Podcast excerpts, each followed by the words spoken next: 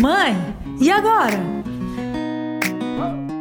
Oi, mamães! Eu sou a Suzana Karen e hoje estou aqui com a doula de parto, pós-parto e consultora em amamentação, Lidiane Balieiro Marinho, para falar sobre amamentação. Tudo bem, Lidiane? Oi, Karen, tudo bem e vocês? Tudo bem também. Lidiane, eu gostaria de começar perguntando é, como que a mulher pode se preparar para a amamentação? Olha, a indicação hoje da OMS, que é nosso órgão regulamentador, é, não tem para que ela se preparar. A gente não precisa passar buchinha no peito, a gente não precisa passar nenhum tipo de hidratante, tá? No próprio mamilo, a gente tem na auréola um óleo que sai. E esse mesmo óleo, ele acaba hidratando as mamas. Então, quando a gente passa um sabonete, a gente tira esse óleo. Quando a gente esfrega a bucha, a gente tira toda essa proteção. O nosso corpo automaticamente já se prepara para a amamentação. Então, hoje não é indicado nem tomar sol, nem passar bucha, nem colocar mamão, nada disso. A única coisa que a gente pede é para lavar somente com água a auréola, tá? Não colocar sabão para a gente não tá tirando essa proteção do nosso peito, da nossa mama. E o que, que é o colostro? O colostro é o primeiro leite que desce logo quando o bebê nasce. Algumas mulheres no final da gestação, elas já podem observar que se espremer, não é legal estimular, tá bom, gente? Mas se você espremer, vai sair um líquidozinho bem transparentezinho, mais amarelinho. Ele é o colostro. O colostro é o primeiro antibiótico do bebê. A gente brinca que é a primeira vacina do bebê, né? Então, ele é muito rico em ferro, ele é muito rico em fósforo, ele é muito rico em vitamina. Os primeiros dias de vida do bebê, ele não precisa ganhar gordura, então o colostro não tem gordura ele precisa perder peso, porque ele estava na água e agora está no ar. Então, por isso que o colostro vem sem gordura. E quantos dias é, demora para acontecer a descida do leite? Sim, a pojadura, ela varia de 3 a 5 dias.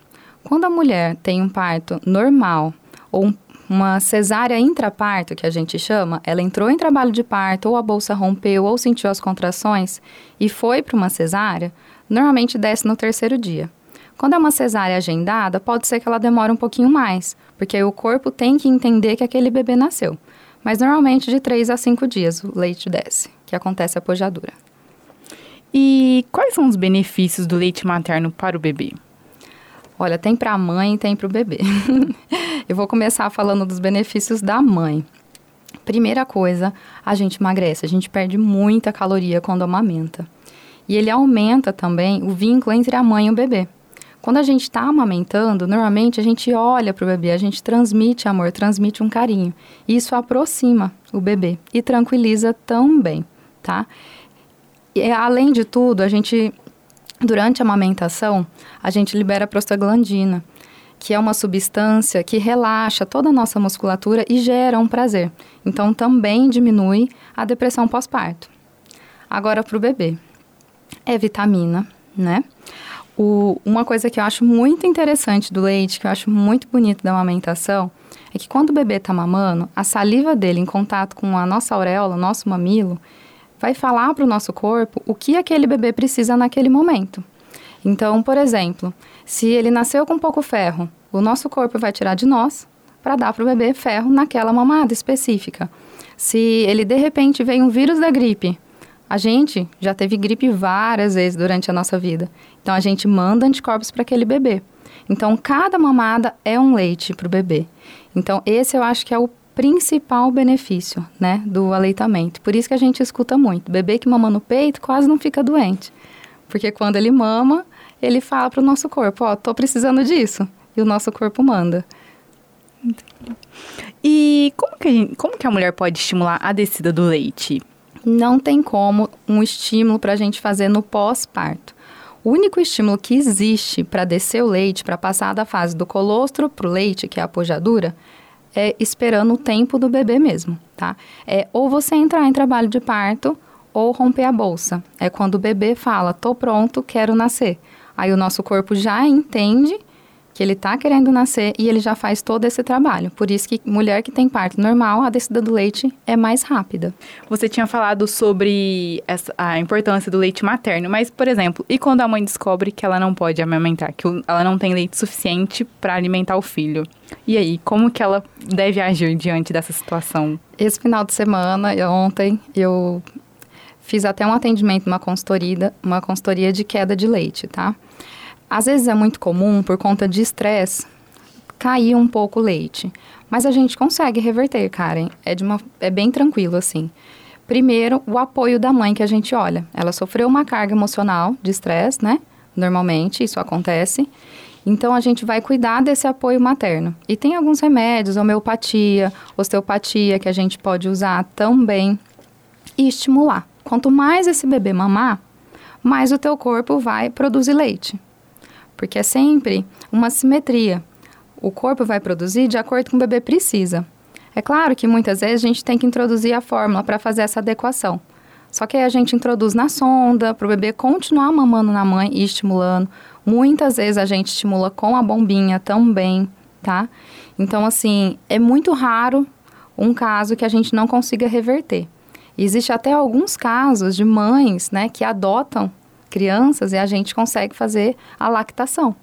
Toda a preparação, quer dizer, ela não pariu, ela não gerou, só que a gente consegue produzir leite nessa mãe. É claro que é um trabalho muito mais profundo e muito mais complicado.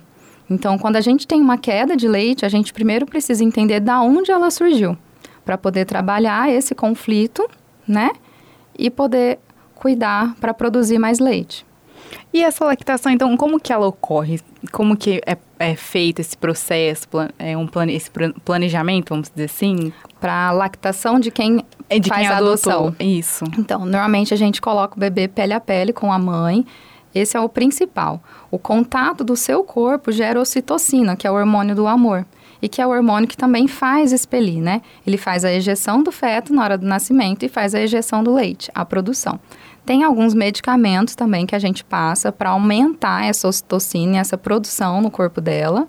E a gente coloca o próprio leite mesmo, a fórmula, pode ser num copo, numa mamadeira, coloca a sonda no peitinho dela e vai colocar esse bebê para mamar. Inicialmente, não vai sair leite. Ele vai estar tá mamando só a sonda, mas como ele está estimulando e a gente está com alguns remédios no corpo dela para estimular esse aleitamento, aos poucos começa a produção do leite e a gente vai fazendo com que ele aumente cada vez mais. Então é um processo demorado, que a gente tem que ter um acompanhamento, não é simples de se fazer. E a mãe também tem que se dedicar demais, tem que ter uma boa rede de apoio e tem que se dedicar muito. Ah, você falou de, de medicamentos, que às vezes é necessário. Quem são os profissionais que, que a, essa mãe, essa mulher que está interessada em amamentar o filho, mesmo que seja adotivo, quem que ela deve procurar para saber o melhor a se fazer? Como que é esse processo? O ideal é procurar uma consultora. Tá? A consultora em si, ela não pode passar medicamento, mas ela vai te indicar médicos que vão poder passar esses medicamentos. Normalmente o pediatra ou o próprio ginecologista. Mas são pessoas específicas e que a consultora vai estar tá conversando, vai estar tá junto com essa equipe para fazer esse processo. Não dá para ser só com um nem só com o outro, porque é um processo, como eu te falei, é demorado, é muito difícil. Então a gente faz a consultoria normalmente, inicialmente um dia sim, um dia não, e vai espaçando aos poucos para conversar, trabalhar o psicológico dessa mãe também com essa dificuldade. Então é um trabalho bem lento, bem grande, mas que vale muito a pena. Existe uma pega correta? Existe. Existe. Olha, para falar assim é meio difícil, muito mais fácil mostrar por foto, mas eu vou tentar. Normalmente, a pega correta, o básico dela é estar tá com a boquinha de peixinho, que é o lábio superior virado para cima e o lado inferior virado para baixo, formando a boquinha de peixe mesmo, aquele lábio bem para fora. E a posição do bebê é muito importante. O rostinho do bebê tem que ficar, lógico, virado para o peito e a barriguinha dele também. Vai ficar de frente com a barriga da mãe tá? Assim, o pescoço dele vai ficar reto e ele vai conseguir deglutir de uma forma mais tranquila e mais correta. Só que quando a gente vai fazer essa consultoria, a gente olha a boca, olha a língua, através da mamada, a gente consegue ver se a língua está bem posicionada. Às vezes também pode ser é, que o bebê não tenha muita força na musculatura da bochecha para poder mamar, sugar. A gente tem que olhar tudo, mas a pega correta é simples, é essa boquinha de peixinho.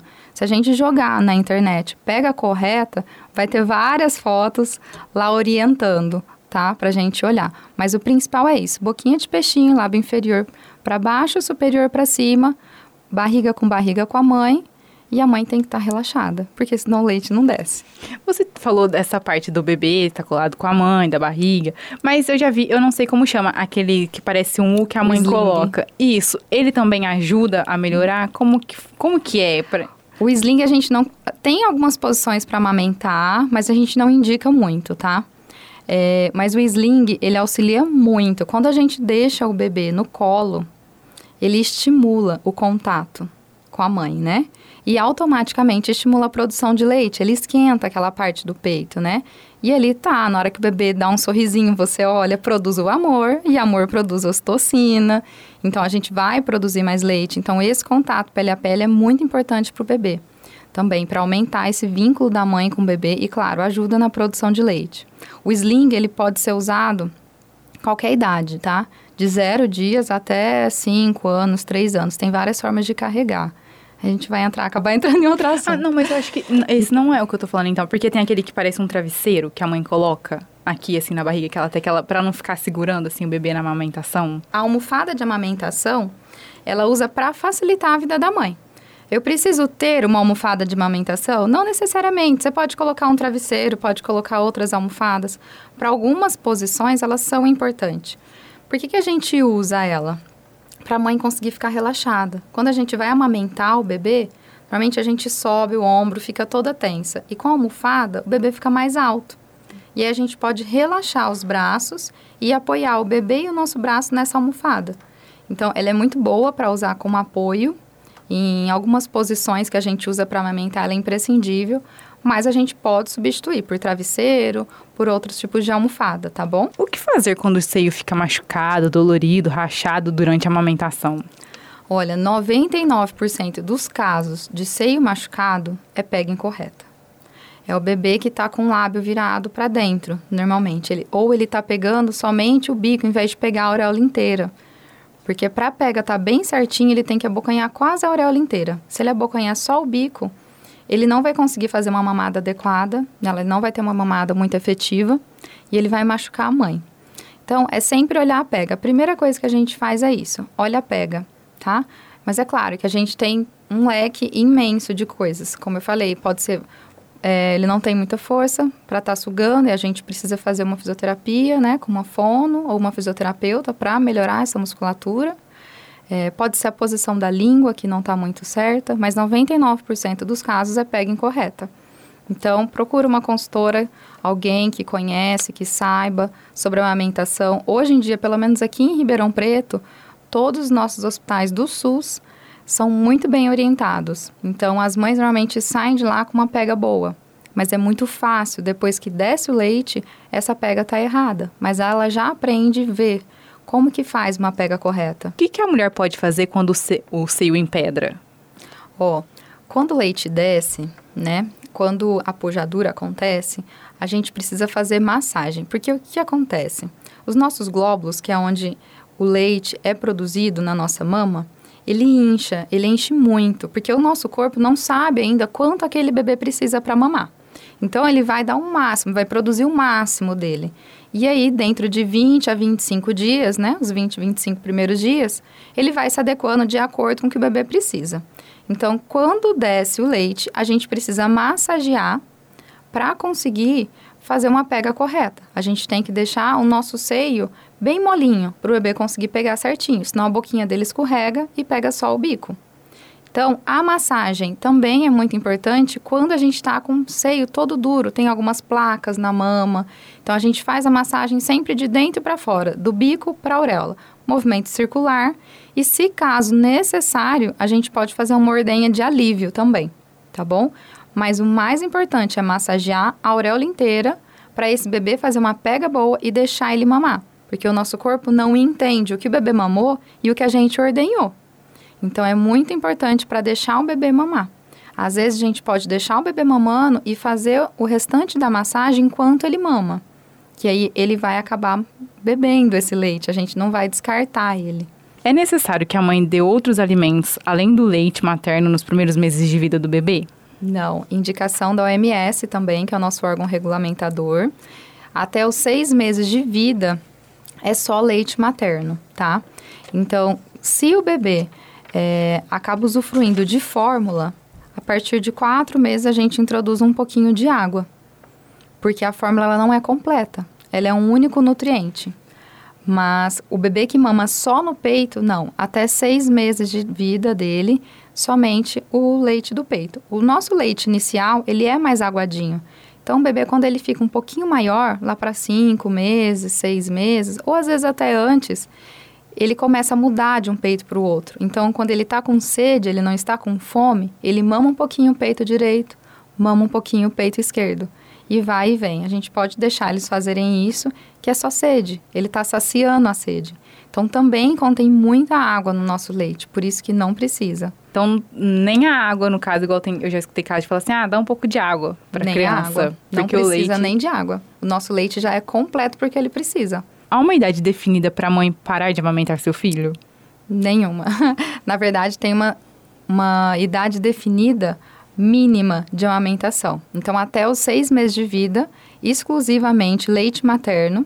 Após os seis meses, a gente começa uma introdução alimentar. Lembrando que é uma introdução, nem sempre o bebê vai começar a comer. Então, até um ano de idade, ainda a fonte principal de alimento desse bebê é o leite, tá? E aí, o Ministério também da Saúde e a OMS também indicam que a gente amamente até dois anos de idade, que é onde a gente faz toda a parte fisiológica do nosso bebê tá? É a base da fisiologia dele para a vida. Então, essa é a nossa indicação, até dois anos de idade. É claro que tem bebê que sai antes, tem bebê que mama até cinco, sete. Aí vai de acordo do bebê e da necessidade da mãe também. A gente estava falando, é, por exemplo, e quando a mãe tem a necessidade de que ela não consegue mais ter o tempo de amamentar o filho, por exemplo, porque ela tem que trabalhar, os horários já não batem tanto. Como que ela pode, assim, é, começar a preparar o filho para o desmame? Então, aqui em Ribeirão, graças a Deus, a gente tem nossos bancos de leite que fazem um trabalho incrível. Eles pegam o leite que a gente ordenha. Então, antes da mãe voltar a trabalhar, em torno de um mês antes, ou se ela quiser até mais, ela pode começar a ordenhar esse leite para estocar. Então, como funciona? A gente ordenha o leite, tem todo um processo, que eu não vou explicar agora porque é muito longo, mas tem todo um processo. E o banco de leite recolhe esses leite na casa. Ele fica com 20%, porque ele precisa para os prematuros da cidade, tá? Só que, ao mesmo tempo, ele pasteuriza esse leite. O leite pasteurizado, ele dura até seis meses no freezer. Então, você consegue esticar mais seis meses desse leite antes de você trabalhar. E é claro, no trabalho, na hora do almoço, num tempinho, você pode continuar ordenhando e mandando para o banco de leite. Então, a melhor forma para ir tirando o bebê do peito é você dando uma, uma, um suquinho, uma água num copinho. Suco é só depois de dois anos de idade, tá? Então, se a mãe for voltar a trabalhar antes disso, que normalmente é com sete meses, que é seis meses de licença, mais um mês de férias, né, que as mães costumam pegar, dá pra gente introduzindo um pouquinho de água para ele. Ele vai conhecendo esse copo de adaptação, que pode ser o de biquinho, pode ser um copo normal, vai ser de acordo com o que o bebê vai conseguir bebê. E aí, ou na escola, ou com a avó, ou com uma vizinha, conversar, explicar a importância desse aleitamento, porque é um processo meio demorado, o descongelamento desse leite, o cuidado com esse leite materno, né? Para elas cuidarem, para não tirar esses nutrientes na hora de descongelar. E ter a paciência de dar para o bebê. Se a mãe optar pela mamadeira, dá na mamadeira também. A gente sempre tem que olhar para as opções que a gente faz na vida. Então, a mãe que quer amamentar até dois anos de idade, ah, não, eu quero cumprir com essa regulamentação, né, com essa indicação. Eu quero amamentar até dois anos de idade. Se ela introduz a mamadeira com seis meses, a probabilidade desse bebê ter um desmame precoce é muito grande. Quando o bebê está mamando, ele estimula, ele mexe com quase 28 musculaturas da face. E quando ele está mamando na mamadeira, é de 5 a 10. Então é muito pouco, né? O estímulo. Então, por isso que a gente sempre fala, se você quiser continuar amamentando no peito, dê um copo, que ele já vai usar numa certa fase. Então, já começa a introduzir a aguinha, Começa a beber a sua água e dá para ele no mesmo copo que ele vai gostar. E aí você amamenta quando tá com ele e quando não tá, você pode oferecer teu leite. O que, que é a mastite? Mastite, ela é uma inflamação na glândula mamária. Então, ela pode ser causada por várias coisas. Uma delas é o empedramento que você falou, quando nossa glândula fica muito, muito, muito cheia e o leite fica acumulado e ele inflama aquela glândula, tá? Ela demora a acontecer com esse processo, mas isso acontece. Como que a gente identifica a mastite? Normalmente, ela fica uma faixa vermelha no seio, em qualquer parte do seio. Se você identificou uma faixa vermelha no seio e te deu febre, vá até o seu médico, porque pode ser uma mastite. Precisa cuidar. A mastite é cuidada normalmente com antibiótico ou anti-inflamatório, na maioria das vezes, e precisa ir ao médico, porque você pode perder a glândula e ela pode contaminar. Quando a gente está com mastite, eu posso amamentar normalmente, não tem problema nenhum. O que eu não posso fazer é massagear. Se eu tiver com aquela faixa vermelha e com febre, ah, outro detalhe. Se você quiser medir a sua febre quando você estiver amamentando, é sempre termômetro embaixo da língua porque a nossa maior glândula de produção materna fica embaixo da axila. Então sempre vai estar tá quente. Então sempre coloca o termômetro embaixo da língua. Então mediu, tá com febre, viu aquela faixa vermelha? Não mexe no peito. Procura seu médico, tá bom? Então não massageia. Pode dar mamar normalmente que não vai passar para ele. Uma das outras formas de também ter uma mastite é a contaminação externa. Então, o bebê às vezes mordeu ou machucou o seio da mãe e ele tá ou com um sapinho ou com a bactéria na boca e ele passa isso para o peito da mãe. E acaba que a mãe pega uma mastite também. Tem várias formas, mas as principais são essa. Principalmente, acho que nos primeiros dias, no, logo assim no pós-parto, tem o problema do leite vazar. O que, que a mulher pode fazer? Nada, deixa vazar. a gente fala que tem a fraldinha do bebê e a fraldinha da mamãe, né? Uhum. Então, tem muitas mulheres que simplesmente amamentam num seio e o outro vaza. Gente, não tem que fazer, é produção, é muito amor, muita ocitocina e de graças a Deus que tá vazando muito leite ali. Se ela quiser, ela pode pegar um potinho esterilizado, colocar no outro lado e deixar pingar e depois congelar, mas tem todo um processo para se fazer, tanto de esterilização, quanto para esse congelamento, para poder guardar ele no freezer e o descongelamento, tá? Mas normalmente a mulher no pós-parto não tem saco para isso, não tem tempo. E o que a gente faz é pegar uma fraldinha, colocar no peito para não ficar toda cheirando leite. Cheirando leite vai ficar. Só não deixar cair na roupa toda. Então é só colocar uma fraldinha, não tem problema vazar esse leite. Eu já vi alguns depoimentos também de mulheres que colocam como se fosse um absorvente no seio. Pode isso? Pode, pode colocar o absorvente no seio, sim. E... A gente usa normalmente quando vai sair, para não ficar com aquela marca, porque quando tá próximo do bebê mamar, o nosso seio começa a vazar, é automático. E aí não é legal, tá lá na rua, né, com aquela rodela toda. Então a gente quando vai sair pode colocar o absorvente Pode colocar uma fraldinha, pode colocar uma proteção, não tem problema. A maioria das mulheres também se preocupam, às vezes, na questão estética. Um dos exemplos é o silicone. O silicone pode atrapalhar na amamentação? Olha, o silicone, quando a gente coloca ele por trás do músculo, você não corre risco nenhum. Quando você coloca na frente do músculo, pode ser que ele atrapalhe, mas é a probabilidade é muito baixa, porque as nossas glândulas mamárias vão estar sempre ali intactas. Quando a gente coloca o silicone, a gente só faz um corte e introduz ele.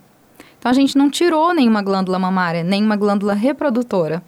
Agora, quando a gente faz a remoção do seio, quando a gente diminui o seio, automaticamente eu tiro glândula mamária. E aí sim é onde eu posso ter baixa produção de leite, tá? E aí a gente vai ter que estimular Normalmente, quando a gente tem uma gestante que retirou a mama, né, ou uma parte da mama, a gente já começa a fazer um trabalho de observação com essa mãe, mesmo no dia da descida de leite, para poder estar tá estimulando mais, porque ela tem menos glândula do que ela deveria ter. Então é isso. Essa foi nossa entrevista com a doula de parto, pós-parto e consultora em amamentação, Lidiane Balieiro Marinho. Obrigada, Lidiane, pela sua participação e, e por esclarecer algumas dúvidas sobre a amamentação. Pode. Eu que agradeço por estar aqui, passando um pouquinho da informação. Acho que a gente tem que sempre passar. A amamentação é uma coisa que falta muita informação e eu quero que cada vez mais bebês sejam amamentados. Então, sempre que precisarem, pode contar comigo para passar informação para o pessoal mesmo. A gente precisa que esses bebês sejam mais fortes, mais saudáveis. Obrigada, Lidiane. Tchau, mamães, e até mais.